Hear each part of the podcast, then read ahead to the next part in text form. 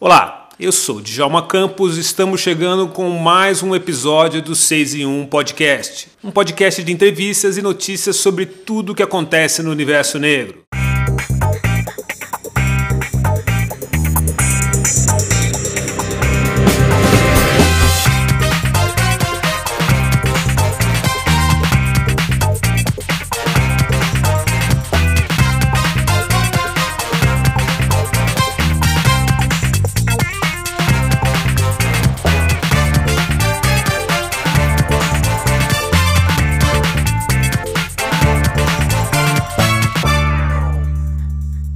Nosso convidado nesse episódio do 6 e 1 é o autor do livro Para o Meu Amigo Branco, que também é apresentador do programa Encontro com Patrícia Poeta, que é transmitido diariamente nas manhãs da TV Globo. Ele diz que durante a adolescência foi um aluno dedicado dos ensinamentos de rappers como Mano Brown e Dexter. A nossa conversa nesse episódio do 6 em 1 Podcast é com o jornalista e apresentador de TV Manuel Soares. No papo, a gente fala sobre música, televisão, dinheiro e sobre a maneira que ele acredita ser a mais eficiente para enfrentar o racismo. O 6 em 1 Podcast abre alas para Manuel Soares.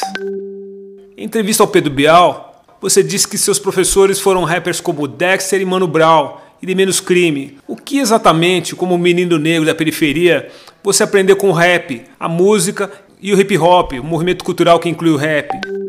Meus amigos do podcast, primeiro é um prazer estar falando com vocês. É, eu peço desculpa se por acaso vocês ouvirem alguns sons diferentes, mas eu estou respondendo as perguntas enquanto eu estou cuidando dos meus bebês aqui, né? E aquela coisa, faz parte do rolê paterno trabalhar, assim como faz parte do rolê materno trabalhar há anos. Então, caso a molecada grite, por favor, compreendam. É, respondendo a primeira pergunta, eu vou dizer a vocês o seguinte: é, os nossos livros foram discos, né? Se hoje nós temos acesso a informações relevantes vinda de livros, graças aos rappers que leram e musicaram essas informações para que nós tivéssemos acesso e a partir daí eles criassem uma relação de pertencimento com isso. Então acho que é fundamental nós entendermos o valor do conhecimento narrado, do conhecimento verbalizado no rap. E o que ele nos entrega é de uma preciosidade absurda e continua nos entregando tá? Porque quem continua ouvindo Rapadura, quem continua ouvindo Dexter, quem continua ouvindo Racionais, quem continua ouvindo é, os trabalhos desmembrados do Racionais, como Mano Brown, como o próprio Ed Rock, os trabalhos musicados do KLJ, vai entender do que eu estou falando. Então acho que é fundamental não pararmos de ouvir rap, porque ainda continua sendo a trilha da quebrada. Continua sendo nosso caminho, continua sendo nosso norte. Manuel, a gente sabe que não é muito comum caras negros como eu e você se dedicarem ao jornalismo. No meu caso, eu virei jornalista porque amava muito escrever. O que virou sua chave para trabalhar com comunicação e não tentar, como muitos nós negros, a carreira no esporte ou na música? É, quando se pergunta por que, que eu fui para o jornalismo, já que alguns homens negros não se dedicam a isso, o povo preto sempre se dedicou a contar histórias. Talvez eles não tenham se dedicado a contar histórias dentro do formato jornalístico do branco, mas quando Cartola escreve O Mundo é o Moinho, quando é, é, é, o filho do Nelson é, Jacó do Bandolim, ou melhor, o filho do Jacó do Bandolim escreve o Naquela Mesa, quando Elza Soares canta o que cantava, isso era uma forma de contar histórias, isso era uma forma de narrar.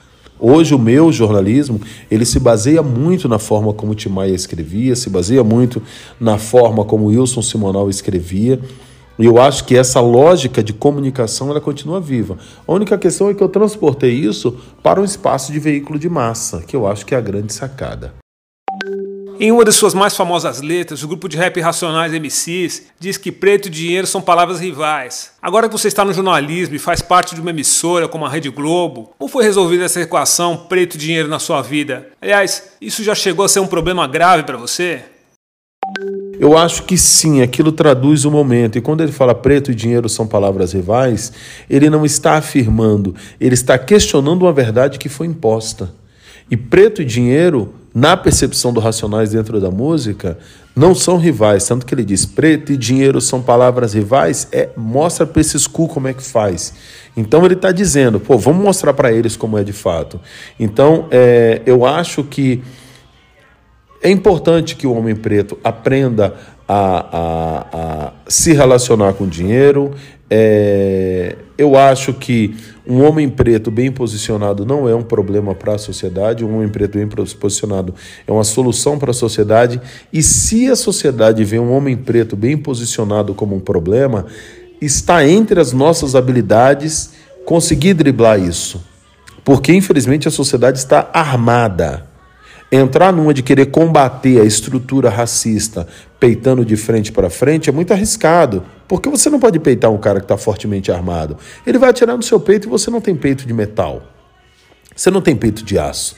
Então, qual é a melhor forma? A melhor forma é você aprender a tirar essa arma da mão dele. E para isso, parceiro, você tem que desenvolver outras habilidades. Ah, você pode dar uma de Muhammad Ali e tirar a arma da mão dele batendo? Você pode até tentar, mas eu acho que não é o melhor caminho nesse momento. E eu não faço isso para passar pano para branca, eu faço isso para reconhecer que nós vamos ter que avançar no nosso processo de qualificação qualificação de conquista. As armas que nos trouxeram até aqui não são as que vão nos levar para os próximos 200 anos de luta. Você citou em uma entrevista que seu modo de lutar contra o racismo é com o diálogo. O escritor e jornalista Laurentino Gomes disse aqui no 6 e 1 podcast que é preciso fazer uma segunda abolição para resolver todos os problemas que não foram solucionados com a primeira abolição. Em sua opinião, qual seria o primeiro problema a ser resolvido nessa segunda abolição? Seria combater a prática sistemática do racismo? Eu não sei se nós dependemos de uma segunda abolição, porque, na minha opinião, não aconteceu a primeira abolição. É, eu acho que o povo branco precisa repactuar o seu compromisso com a liberdade dos pretos. Não são os pretos que precisam de uma segunda abolição. Nós nunca fomos escravos. Eles nos escravizaram. Eles nos colocaram nessa condição. Então, acho que o povo branco precisa fazer uma adequação entre seu discurso e conduta quando nós falamos do processo de equidade social entre pretos e brancos. O problema não está na abolição dos pretos. O problema está na incoerência branca, que diz que gosta de preto, diz que nos respeita, mas na prática não faz isso. E isso é uma realidade existente. Ah, Manuel, mas você está sendo dramático, você é um apresentador da Globo. Sei, mas eu não estou me usando como unidade de medida. Pega os números do IBGE, pega os números do, do, do Locomotiva, o Instituto Locomotiva que vai entender. E acho que a partir daí a gente, a gente vai para outro lugar. Quero perguntar para meu parceiro Manuel se qualquer tipo de movimento social revolucionário o questiona por ele trabalhar na Rede Globo, que é uma emissora muito questionada em relação aos seus modos operantes, né? Sempre foi muito questionada. E eu quero saber se ele é questionado por ser homem preto, revolucionário e que trabalha em prol de um, de um futuro melhor para nós pretos e pretas, ok? Respondendo a pergunta do meu parceiro Dexter, é, eu acho que é super relevante e super natural que exista uma vigilância sobre mim na condição que eu ocupo hoje, no lugar que eu ocupo hoje, por parte da militância. Eu acho que eles precisam vigiar, precisam estar o tempo todo de olho, sabendo tudo que eu faço. Não sou contra fazerem isso. Inclusive, podem questionar o meu trabalho e podem questionar a minha atuação. Isso também não me ofende. Eles estão no direito deles.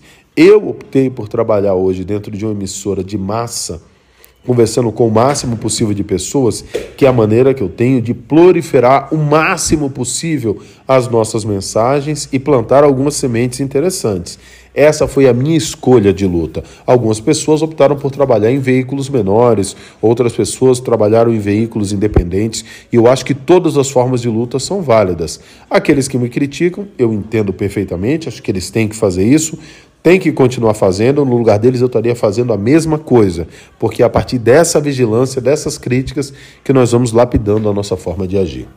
Beijo carinhoso aos amigos do podcast 6 e 1. Tamo junto e misturado, gente. Este foi mais um episódio do 6 em 1 Podcast. Se você quiser ouvir outros episódios, acesse nosso feed e ouça entrevistas que realizamos com vários nomes do universo negro. Estamos no Deezer, Spotify, Google Podcast e em todas as principais plataformas de podcast. Eu sou Djalma Campos, um grande abraço e a gente se vê por aí.